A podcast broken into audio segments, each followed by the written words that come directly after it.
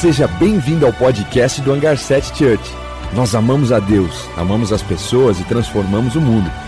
Esperamos que essa mensagem possa tocar o seu coração e te aproximar de Jesus. Aproveite. Estamos na quarta, no quarto capítulo da série Ansiedade e eu vejo quanto meu coração está se quebrantando e quanto eu estou aprendendo no Senhor sobre ansiedade. Como eu disse, não é sobre ser ou não ser ansioso, é saber que você é ou não é. Porque é, até certa fase da minha vida eu falava: não, não, eu não sou ansiosa. A, o, a, sobrancelha e o olho começaram até tremer aqui, ó. Não, o que, que é isso? Estresse, imagina. Então, não é sobre é, eu e você tentar resolver tudo com as nossas mãos. A palavra diz: Maldito o homem que confia na força do seu braço, maldito o homem que confia em si mesmo e na sua força coloca a sua confiança. Ao contrário, estamos aprendendo que a gente precisa lançar os cuidados da nossa vida ao Senhor, porque Ele tem cuidado de nós.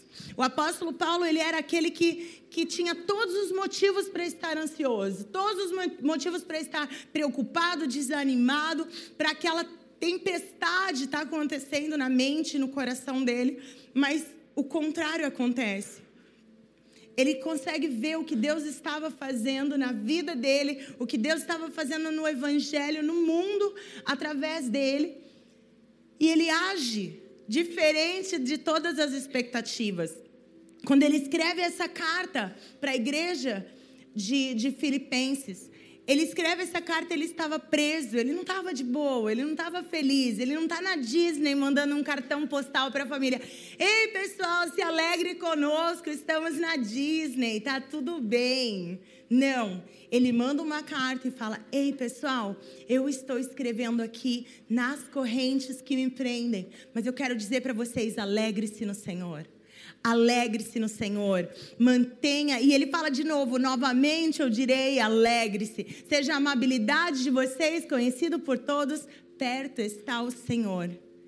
E nisso, ele, enquanto ele sofria pelo evangelho, enquanto ele sofria que as coisas estavam acontecendo, ele não ficava deprimido, triste, pensando: Deus, você não cumpriu as promessas na sua vida. Você falou para mim, na minha vida, você falou para mim que eu iria pregar o mundo e olha eu preso. Porque ele realmente sonhava em ir pregar em Roma. O apóstolo Paulo era um cidadão romano. Ele era de nascimento nobre, ele era judeu. E por ser cidadão romano, ele poderia estar em Roma e pregar o evangelho ali. Mas quando ele chega, e de fato ele chega até Roma, mas ele chega preso. Então toda a expectativa, talvez que ele tivesse de estar ali, de ser honrado ou de levar a palavra de Deus com ousadia, se fosse ao meu ver, eu teria visto isso como uma frustração. Mas ao contrário, ele aproveitava ao máximo toda a oportunidade. Toda vez que colocavam ele diante de um rei, diante de César, ele pregava o evangelho. Ele falava: "Todo mundo sabe que eu tô aqui é por causa do evangelho". E o evangelho do Senhor se tornava cada vez mais conhecido. Ele aproveitava ao máximo cada oportunidade porque ele pregava com ousadia. E ele ajudava os outros enquanto ele mesmo estava preso. E assim como ele ajudava os outros, hoje, em 2019, nós estamos lendo essa carta e está nos ajudando a lidar com as nossas ansiedades. E ele escreve assim no capítulo 1: ele diz assim: Eu quero que vocês saibam, irmãos, que tudo que me aconteceu tem ajudado a propagar as boas novas pois todos aqui, incluindo toda a guarda do palácio, sabem que eu estou preso pela causa de Cristo. E por causa da minha prisão, a maioria dos irmãos daqui se tornou mais confiante no Senhor e anuncia a mensagem de Deus com determinação e sem temor. Sabe o que, que ele está dizendo aqui? Sim, eu estou preso, mas olha, os propósitos de Deus estão se cumprindo. Sim, eu não estou atravessando o tempo que eu queria estar tá atravessando e eu não estou aqui da forma que eu gostaria de estar, mas veja, Deus está cumprindo o seu propósito na minha vida. E as coisas estão acontecendo, e as pessoas estão agindo com ousadia e com autoridade, e o Evangelho está sendo proclamado. Ele nos convida a abrir os nossos olhos para ver que além da circunstância que nós estamos vivendo, o Senhor está conosco. Além do que talvez está à sua vista, aos seus olhos, talvez está é, tá acontecendo alguma coisa que você não está entendendo, mas Deus está fazendo, ei, pega essa oportunidade, aproveita ela ao máximo, porque eu estou com você, eu estou nisso. Em Romanos 8, Paulo diz assim: eu posso, ele, ele diz assim, ó, Deus age em todas as coisas para o bem daqueles que o amam. Ainda que a circunstância está estranha, ainda que parece que você não está vivendo a promessa de Deus, a palavra diz que Ele age nessa situação para o seu bem.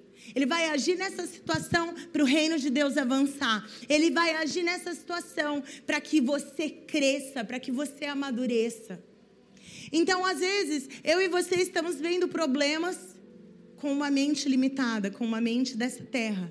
Mas eu quero dizer que os problemas de Paulo foram para crescimento do evangelho, se tornaram uma alavanca, o meu e o seu crescimento. Eu fiz uma frase ali, no, nossos problemas podem se tornar uma alavanca para o nosso crescimento. Eu e você, a gente não precisa estar travado em circunstâncias que a gente está vivendo. Ao contrário, a gente precisa ver essas circunstâncias e falar: Deus, o que você tem para a gente hoje? O que isso aqui vai contribuir para o meu bem, para o bem do Evangelho, para o avanço do reino? Porque era isso, se Paulo vivesse apenas pela sua vontade, pelo seu umbigo, só vendo as circunstâncias do ponto de vista dele, talvez ele estivesse triste, chateado e depressivo dentro da prisão. Mas como ele via que a vida dele era em benefício para o outro, a vida dele era para proclamar o evangelho, ele sabia que o momento dele ali era para crescimento. Ele não, não ele, ele tinha uma visão de que Deus é realmente esse Deus incrível, onipotente, onipresente, que pega todas as coisas e arquiteta da melhor forma, diferente do que a nossa visão limitada. Então, desse jeito, nesse pensamento, Paulo está escrevendo para a igreja que estava lá em Filipe. E ele começa a escrever e ele vai instigando e falando para o povo se alegrar, e falando para o povo estar feliz, estar caminhando no Evangelho. Alguém que está presa está falando sobre alegria. Eu amo isso, eu amo que quando eu e você estamos na perspectiva do céu, estamos vendo as coisas com os olhos do Senhor, nós estamos alegres. Não nas circunstâncias, mas no Deus Todo-Poderoso, naquele que nos deu vitória, naquele que nos deu vida eterna, naquele que nos dá vida e vida abundante. Então, nele a gente pode se alegrar. Alegre-se sempre no Senhor. Então a gente vai para Filipenses 4. O Juan falou desse texto na primeira mensagem da ansiedade. Eu recomendo essa mensagem, porque eu mesma já voltei lá e ouvi algumas vezes no podcast. Mas eu vou repetir alguns dos versículos que ele leu. Versículo 4, versículo 6. Não andem ansiosos com coisa alguma, mas em tudo pela oração, pelas súplicas e com ações de graças, apresente o seu pedido ao Senhor. E a paz, que excede todo o entendimento, guardará o coração e a mente de vocês em Cristo Jesus. Finalmente, irmãos, tudo que for verdadeiro, tudo que for nobre, tudo que for correto e tudo o que for puro, tudo que for amável e tudo que for de boa fama, se houver algo excelente ou digno de louvor, pensem nessas coisas. E ele continua agora e ele vai falar sobre uma oferta que ele recebeu da igreja de Filipenses. E a igreja se importou com ele, se lembrou dele, reuniu, tirou uma oferta e enviou para eles ali. E ele diz assim, ó, no versículo 9. Ponham em. Ah, não, desculpa. Ponham em prática é o seguinte no 10. Alegro-me grandemente no Senhor, porque finalmente vocês renovaram o seu interesse em mim.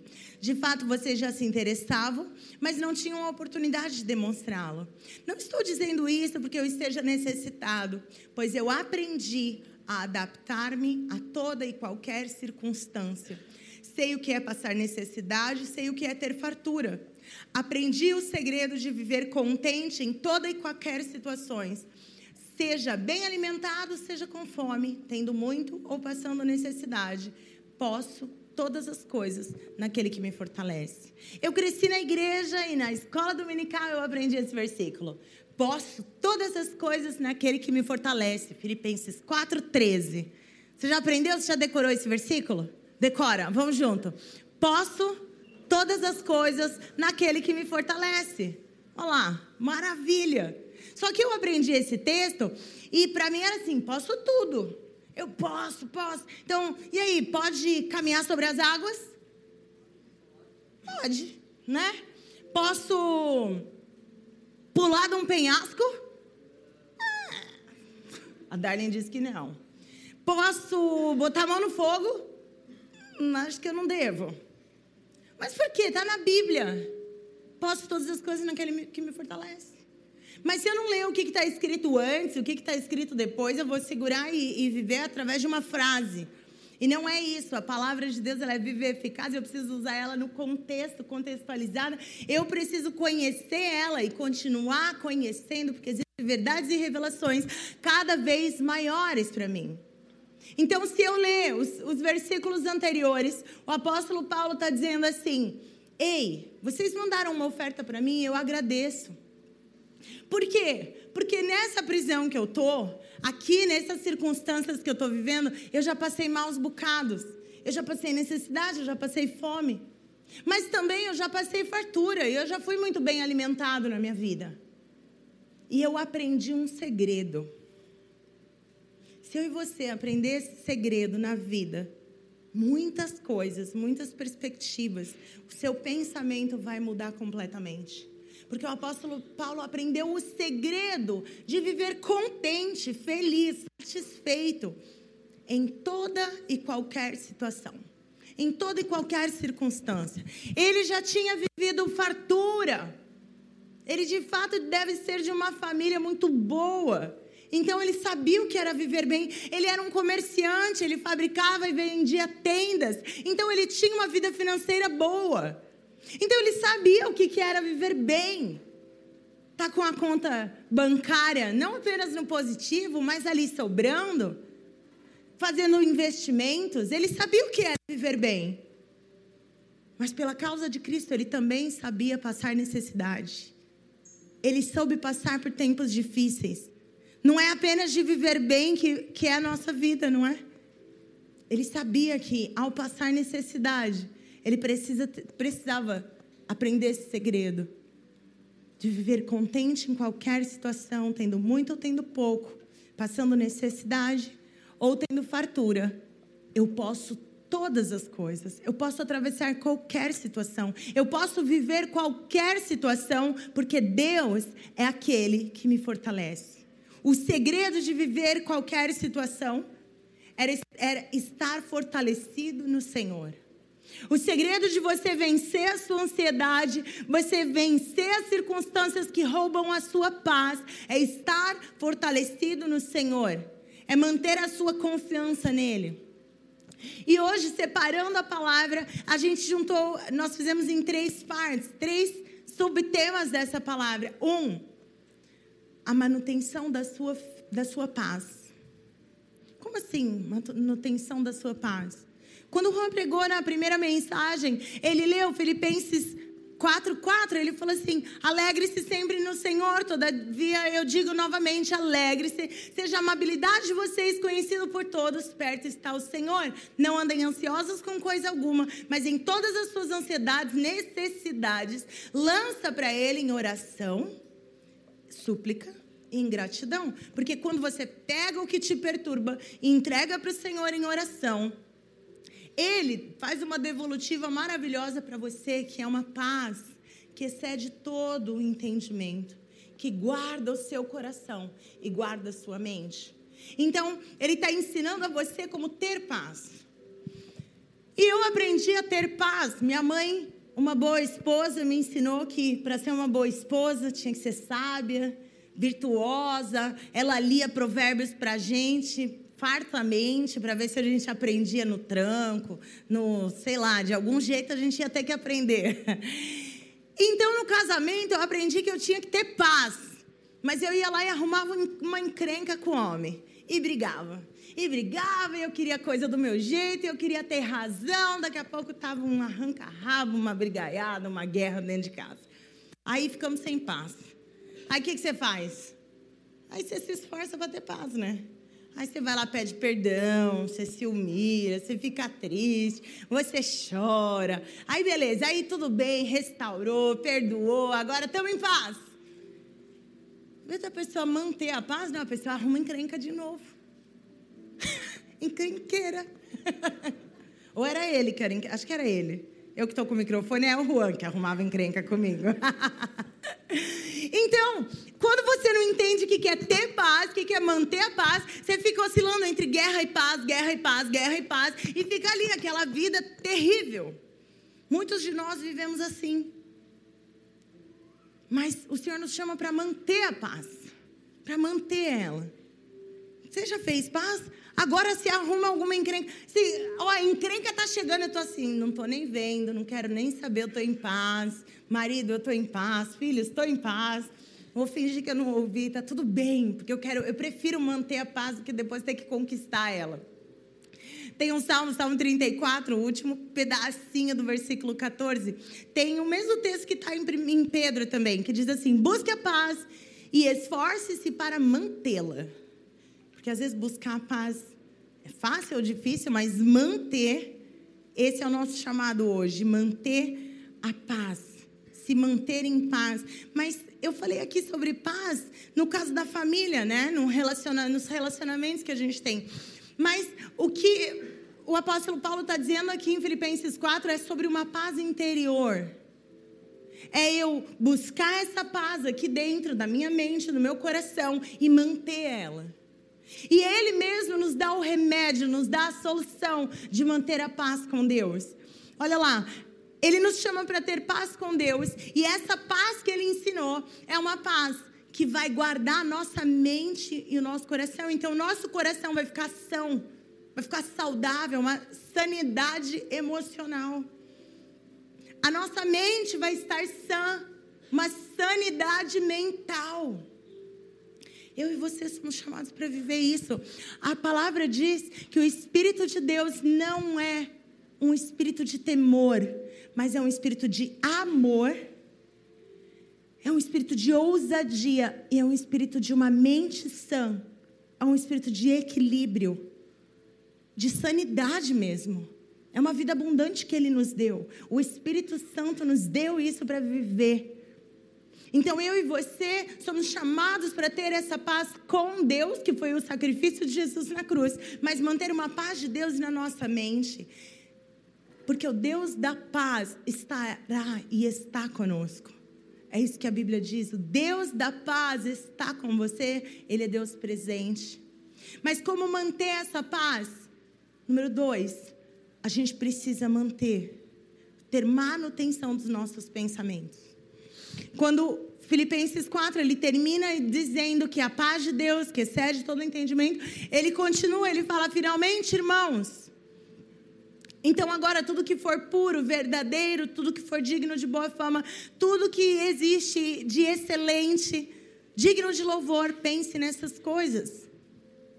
Para manter a paz, eu preciso manter pensamentos saudáveis, pensamentos do céu, pensamentos de Deus. A palavra diz que todo o dom e toda a boa dádiva vem do Senhor, que é o Pai das luzes.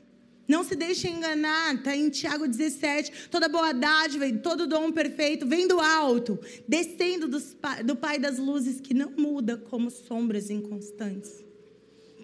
Se você manter o seu pensamento, você tem um futuro garantido. Seus pensamentos são matéria-prima do seu futuro.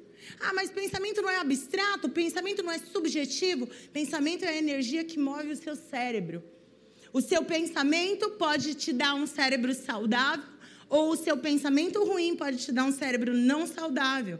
A neurociência explica isso, garante isso para você. E se você manter os seus pensamentos em coisas do céu, do Pai das luzes, que tem toda boa dádiva, você garante um futuro excelente. A Bíblia diz: assim como pensa o homem em seu coração, assim ele será. É lógica. O que você planta, o que você semeia, você também vai colher. Se eu plantar raiva e briga e discussão, ira, ódio, é isso que eu vou colher. Se eu manter pensamentos de raiva, de ira, de discussão, é isso que eu vou colher. Se a manutenção da minha mente está em dia, está em ordem, eu estou preocupada com os pensamentos do céu sobre mim, eu colho isso no meu futuro. Agora, se eu deixo a vida me levar, deixo os pensamentos me levar, talvez eu vou viver sob ansiedade. Talvez eu vou viver pressionada pela minha própria mente. Olha só, os discípulos acordaram Jesus. Pensa nisso. Os discípulos estão num barco e a tempestade está lá. A tempestade é onda em cima do barco, derrubando o barco. E os discípulos acordam Jesus e falam assim: Jesus, não te importa que morramos? O que está acontecendo? Está acontecendo uma tempestade, você está desesperado. Só que dentro do coração de Jesus existe uma paz. Que ainda que as circunstâncias do lado de fora estão adversas, existe uma paz interior que Jesus mantinha, alinhado, uma mente alinhada com o céu. Ele acorda e fala: Shh. Quem é esse que até os ventos e o mar o obedece? Até a chuva, até a tempestade obedece. Porque aqui dentro, no coração e na mente de Jesus, existiu uma paz que excede todo o entendimento. Talvez eu e você estamos vendo as circunstâncias e estamos afoitos, afobados, ansiosos, medrosos com tudo. Mas o Senhor nos convida a manter os nossos pensamentos nele, para que a paz que excede o nosso entendimento entre e a gente viva com essa paz, manutenção dessa paz, em manutenção dos nossos pensamentos. Então o apóstolo Paulo nos ensina no que a gente deve pensar então. Ah, tudo que for verdadeiro. É mentira? Não pensa nisso, não. É fofoca? Você não sabe se é mentira ou se é verdade? Deixa isso para lá. Alguém falou que alguém falou sobre você? Deixa isso para lá. Alguém falou que alguém falou que te olhou feio, que não viu, que não gosta, que não sei o que lá. Deixa isso para lá, você nem sabe se é verdade. É verdade. Ah, é verdade. Eu sei que é verdade. Falou na minha cara. Mas é nobre? Porque pode ser verdade. Um monte de coisa aconteceu na minha vida, eu sei que é verdade. Mas se eu cultivar essas coisas, porque me trazem tristeza, me trazem raiva, ou me trazem. Não é nobre. Eu não quero pensar nisso. Eu não vou gastar meu pensamento nisso, porque não é isso que eu quero, quero colher no futuro. A manutenção do meu e do seu pensamento não é o céu que vai fazer, é você. E você pode fazer de acordo com a palavra. E você pode fazer de acordo com o Espírito Santo. O Espírito Santo vai alertar você que você está pensando errado. Ei, Keila, isso é nobre? Não tira isso do seu pensamento lá no Rocket. A gente fez um exercício, a gente está terminando a, série Mente do Céu. Semana que vem vai ter uma festa de final da série. E, e lá no Rocket a gente fez um exercício. A gente colocou um coração e uma lixeira. E a criança tirava ali de uma caixinha de pensamentos um pensamento. E ela saía com esse pensamento: Eu sou um burro. Aí ela ia lá, e agora? Vai pôr no coração ou na lixeira? Aí chegava para os coleguinhas, eu sou um burro. Aí o que, que os, amiguinhos, os amiguinhos ajudavam ele para falar? Onde é que põe esse pensamento? Cadê o Rocket? Chama o pessoal. Aonde eu vou pôr esse pensamento? Eu sou uma burra. Obrigada! Lixeira! Aí tinha criança empolgada, né? Essas são das minhas. Rasgava, pisava no chão. Isso não é para mim. Aí vinha com outro pensamento. Eu não consegui, mas eu vou tentar novamente. Eu sou inteligente. Aonde vou colocar esse pensamento? No coração. É isso. Eu e você precisamos manter os nossos pensamentos no lugar onde eles deveriam estar. Para de ser refém do seu pensamento, refém do que está ali acontecendo, refém do que falaram. E você mantém seu pensamento em coisas que não são nobres, em coisas que não são corretas em coisas que não são puras. Aí as crianças chegaram semana passada. Tia, tia, eu quero contar um testemunho. Essa semana eu ajudei a minha mãe. Aí você está pensando, ah, ajudou a lavar uma louça, né? Deve ser, que legal, né? Não, não. Minha mãe ficou muito brava que ela não conseguia fazer uma coisa. E ela levantou brava e falou assim: Eu não consigo fazer nada direito, eu não quero mais fazer isso, eu desisto. Aí eu cheguei e falei assim: Mãe, isso não é um pensamento do céu. Isso é um pensamento que você precisa jogar no lixo. Os pensamentos de Deus sobre você é que você é muito inteligente. Tá bom? Então isso você guarda no seu coração. Yes! Aprender a fazer uma manutenção no seu coração. Manutenção de pensamentos. É isso. Se as crianças podem aprender isso com cinco anos, nós também podemos. Tudo que é correto, tudo que é puro. Meu pai tinha um amigo e ele era daqueles caras bem tirador de sarro, né? E, e a gente estava um dia numa venda de garagem. Nessa época a gente morava nos Estados Unidos, eu tinha uns 8, 9 anos. E a gente foi para uma venda de garagem. E eu cheguei lá, eu tinha cinco dólares que eu tinha guardado da minha mes me mesadinha. E tô lá com meus cinco dólares, estou andando, olhando as coisas, achando tudo muito legal. Achei um ursinho de pelúcia, coisa mais fofa do mundo. Peguei o ursinho, três dólares. Yes, ainda vou sair com troco. E saí andando com o meu urso, todo mundo ainda por lá escolhendo. Daqui a pouco o um amigo do meu pai chega aqui. Keila, o que, que é isso na sua mão? Ai, é meu ursinho que eu vou comprar. Não, vem aqui ver esse canguru. Olha que canguru legal, é do seu tamanho. O canguru era quase do meu tamanho. Ele era feio, sujo e fedido. Eu estava com meu ursinho de pelúcia fofo aqui debaixo do meu braço. Pensei assim: eu quero meu ursinho, quero esse canguru feio, deixa isso para lá. Aí ele: imagina, esse canguru é muito legal.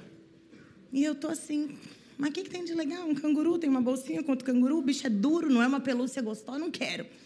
Não, mas você tem que levar esse canguru, esse canguru é legal, esse canguru é divertido, é do seu tamanho. Você vai levar na sua casa, você vai levar na sua escola, vai ser. Ninguém na sua escola tem um canguru igual a esse. Você vai ser a pessoa, a dona do canguru. Você vai se divertir, vai ser muito bom. E eu tô aqui, ó, já tava deixando meu ursinho fofo ali e olhava pro canguru, pensando, ele é meio feio, mas é legal, acho que eu vou ficar com ele. Você precisa desse canguru. Ele é o mais divertido do mundo. Você vai se divertir com ele. Você vai dar risada. Você vai. E já começou a me convencer. Eu já estava mexida. Agarrei o canguru. Aquele canguru do meu tamanho. Eu andando com o canguru para lá e para cá. Aí chegou a pior parte. Quanto custa? 10 dólares. Ah, mas eu não tenho 10 dólares. Na hora o ursinho, eu lembrei do ursinho. Ai, meu ursinho de 3 dólares, vou conseguir, né? Não, imagina, seu pai vai te emprestar o dinheiro. Pode pedir, eu falo com seu pai. Pode deixar. Eu vou lá comprar, eu vou pedir um desconto. E ele foi para lá e para cá, até que por fim pedi emprestado, meu pai já me prometeu, já fiquei devendo a mesada do outro mês e pronto, fiz uma dívida e comprei, minha primeira dívida da vida. E comprei o canguru. Eu devia lembrar disso com as outras, né? Não, dívida não é bom. É, e peguei e botei o canguru debaixo do braço, estou toda feliz. Entrei no carro, meu Deus. Entrei no carro com o meu canguru incrível. Quando eu entro no carro, esse homem vira para mim, olha nos meus olhos e fala: Você comprou o canguru mais feio do mundo. Gente, isso não se faz com uma criança. Uh -uh, não. E não com uma criança como eu. Eu comecei a gritar no carro. Ah, ah. Em primeiro eu não entendi, né? Em primeiro eu fiquei olhando para ele pensando, não, deve ter alguma coisa errada. Ele, ah, que tonta você, comprou o canguru mó feio. Ai, que boba. Por que você não comprou aquele ursinho que estava todo bonitinho? Eu comecei a gritar, a chorar e batia no homem com o meu canguru. Aí minha mãe ficava, filha, para com isso, minha filha. Não faz isso. Aí a esposa do homem falava: bate nele mesmo, que ele é muito cara de pau de fazer isso com você. E foi aquela guerra. Por que, que eu contei essa história? Primeiro, que ela é boa, engraçada. Mas não, existe um fundo aqui que eu quero compartilhar. Você sabe que muitas situações na nossa vida, a gente sabe o que a gente precisa fazer. A gente sabe a coisa certa a fazer. Mas existe um pensamento, ou existe um inimigo falando algo na nossa mente e nos convence do erro. Quando você já sabia, eu sei, isso aqui eu posso, isso aqui eu tenho dinheiro para pagar, é isso que eu quero, esse é o meu sonho, essas são as promessas de Deus para minha vida e é nisso que eu vou me manter. Mas você dá voz para o inimigo, você permite que os pensamentos de tentação te assolem, os pensamentos de raiva, de ira, de perseguição, de tristeza, de dor, de depressão. Você permite que esses pensamentos entrem. Você, em vez de manutenção, de fazer manutenção das coisas que o céu pensa sobre você, você continua pensando o que o inimigo quer que você pense, o que sua mente te levou a pensar. Quando Jesus fala assim, ele ensina a gente a orar. E na oração que ele nos ensina, ele fala: nos livra da tentação. É porque ele sabia que tentação não dá para trocar ideia. Não dá pra você. Não, já sei o que eu quero. Aí chega a tentação aqui. Mas eu sei, eu quero meu ursinho. Eu quero, eu sei o que eu quero. Deus me chamou para um ursinho. E a tentação está lá. Olha isso aqui. Isso aqui vai ser mais legal. Isso vai ser mais importante. Você vai, vai, vai, vai, vai, vai. A Bíblia diz que o pecado, quando consegue entrar na nossa vida, ele nos engravida. É uma tentação a princípio, que é só uma ideia. É uma ideia que existe na cabeça e não tem a menor. Mas é isso, você tem uma ideia ali na sua cabeça, sem a menor pretensão de acontecer. Mas você permite que aquilo, você começa a dar um gás para aquilo, você começa a acreditar, em vez de confiar e se voltar na palavra. E aí, quando você de fato cai, quando de fato você aceita, e a palavra diz que você engravida, e quando você dá a luz a esse pecado, ele gera morte. Quando isso acontece, o inimigo, aquele que estava cantando você para fazer, agora ele é o primeiro que te joga peso, que te joga toda a vergonha e que diz: Quem é você para ir para a igreja agora? Que você errou? Quem é você para levantar a mão agora no culto, na, na adoração? Quem é você para buscar o Senhor, para pregar para alguém, para ser um piloto de nave? Quem é você? Olha o que você fez ontem. Olha o que você pensou. Mas eu e você precisamos manter a nossa mente em tudo que é puro, em vez de pensar no impuro. Em tudo que é correto, em vez de pensar no que é ilícito, em paixões proibidas. Em tudo que é amável. Porque quando eu estou bravo, eu estou tentando ser amável agora, porque eu aprendi. Seja a amabilidade de vocês conhecida por todos. Perto está o Senhor. Se Deus está perto, eu posso ser amável. Estou aprendendo, viu, amor? Glória a Deus, ele diz. Amável, de boa fama. Ai, não conta isso para ninguém. Ai, eu tenho vergonha disso. Então isso é de má fama pense e, e, viva coisas que são de boa fama, que você vai ter orgulho de dizer sim, eu faço, eu acredito, eu sei que o Senhor me levantou para isso. Coisas excelentes e dignas de louvor. É nessas coisas que a gente precisa manter o nosso pensamento. Nosso pensamento é sim matéria-prima do nosso futuro. E a gente precisa mantê-los no Senhor. E tem, número três, fortaleça-se no Senhor. Esteja fortalecido no Senhor. Quando ele fala, posto todas as coisas naquele que me fortalece, não é sobre, sobre tudo que ele pode fazer, mas sim naquele a quem ele confia, naquele que o fortalece. Sim, em Deus que nos deu todas as coisas através de Jesus Cristo. Sim, em Deus que cuida do nosso coração, que mantém a nossa mente e o nosso coração em perfeita sanidade. É nele que a gente pode todas as coisas. É nele que a gente pode atravessar os dias maus, os dias difíceis. No Salmo 91, quando diz assim, ó, aquele que habita no esconderijo do Altíssimo, a sombra do Onipotente descansará. Ele fala que mil cairão ao seu lado, dez mil à sua direita, mas ele não será atingido. Por quê? Porque ele está sendo fortalecido no Senhor. A confiança nele, a fortaleza dele não é ele. Não é os braços dele, não é a força dele, mas a fortaleza dele é o Senhor em quem ele mantém refúgio, aonde ele se esconde, aonde ele confia. Esse é o lugar que eu e você precisamos habitar no Senhor, Porque esse nosso Deus é um Deus grande. Esse nosso Deus é um Deus que nos ama. Esse nosso Deus é um Deus que se preocupa conosco.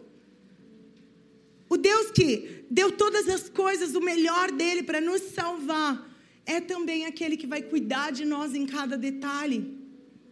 Ele não tá, ele não vai se esquecer de nós, ele não vai nos abandonar de forma nenhuma.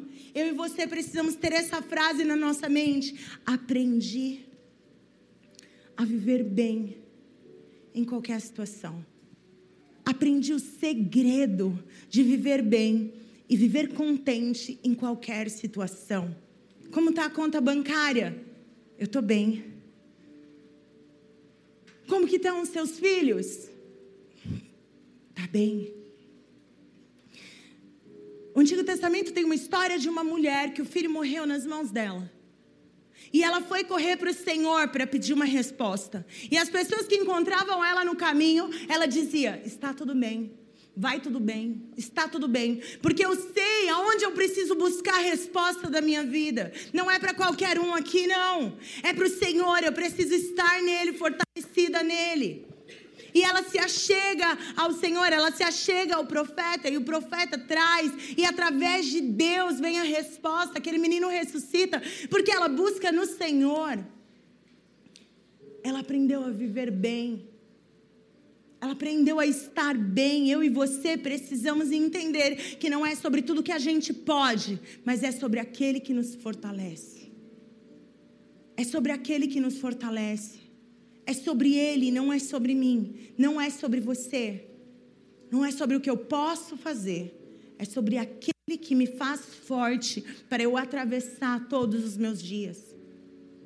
Porque eu tenho dias bons. E tem gente que nos dias bons abandona o Senhor. Porque gosta de dias maus. Gosta de dias maus para poder correr aos pés do Senhor. Ai, Deus, por favor, socorro de novo gosta daquela coisa da guerra, né? É guerra, busca paz, busca guerra, busca paz. Não, eu quero estar sempre diante de Deus, sempre aos pés dele, como Maria. Ainda que eu esteja trabalhando como Marta, eu quero ter o coração prostrado aos pés do Senhor, como Maria. Estar fortalecida, porque aos pés do Senhor, é na presença dele que eu me fortaleço. O salmista, no Salmo 34, diz assim: Busquei o Senhor e ele me respondeu. Livrou-me de todos os meus temores. Clamei ao Senhor em meu desespero e ele me ouviu. Livrou-me de todas as minhas angústias. O anjo do Senhor é guardião. Lembra que ele guarda a nossa mente, o nosso coração? O anjo do Senhor é guardião. Ele cerca e defende os que o temem. Provem e vejam que o Senhor é bom e como é feliz quem nele se refugia. Você entende que se você colocar sua confiança no Senhor, aqueles que confiam no Senhor são como os montes de Sião que não se abalam você entende que a sua força não pode estar no seu braço, mas tem que estar no Rei dos Reis e Senhor dos Senhores, naquele que deu todas as coisas para te adquirir como filho, que te adotou como filho. Você entende que estar fortalecido no Senhor é colocar tudo diante dele e receber dele e entender que além das circunstâncias, ele tem para nós a vida eterna. Além do aqui e agora, ele tem uma vida eternamente aos braços dele. Talvez esse aqui agora é tão extenso ou tão dolorido, ou tão bom, que está nos roubando da presença dEle. Isso a gente não pode permitir acontecer. A gente precisa fazer uma manutenção de pensamento, uma manutenção de paz, estar sempre diante dele, porque ele é aquele que nos ama. Ele é aquele que nos comprou por alto preço. Ele é bom, ele é perfeito.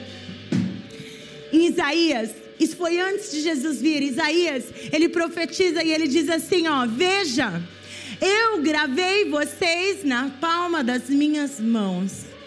Jesus ainda não tinha vindo, Jesus não tinha morrido por nós.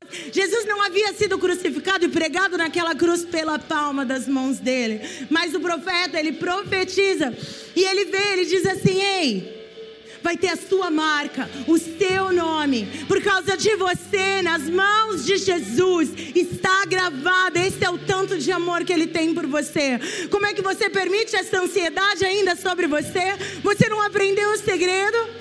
Você ainda não aprendeu o segredo de estar confiado no Senhor, fortalecido na bondade, na grandeza, no amor dEle. Esse é o nosso Deus. A gente vai ler o último texto, mas eu quero te chamar para ficar em pé. É mais um versículo do Salmo 34, versículo 5. E a gente vai fechar com esse texto, pra, porque isso é um convite para que você mantenha os seus olhos nele. A palavra diz assim: os que olham para Ele ficarão radiantes de alegria. Os que olham para Ele ficarão alegres e radiantes de alegria. No rosto deles não haverá sombra de decepção. Eu não sei o que te deixa ansioso. Eu não, de, não sei o que deixa o seu coração palpitando. Eu não sei o que te dá gastrite. Eu não sei. Mas se você olha para o Senhor, o seu coração, a sua mente está sã. E se você olha para o Senhor, o seu rosto está brilhando, está radiante de alegria. Ele mantém você, ele sustenta você, ele te guarda com a destra da sua justiça, porque ele te ama. No seu rosto não haverá decepção. No seu rosto não haverá desânimo, porque os seus olhos estão nele. Apóstolo Paulo ensina a gente que todos aqueles que contemplam o Senhor face a face estão sendo transformados de glória em glória. Aqueles estão parecendo agora a imagem do seu filho. Estão resplandecendo e agora brilham e refletem como num espelho a glória e a semelhança de Deus. Aonde você estiver, meu querido, o seu rosto brilhará, porque você é radiante com a alegria do céu. Este é quem nós somos chamados para ser. Essa é a posição que nós precisamos sustentar. Somos deles e precisamos estar nele.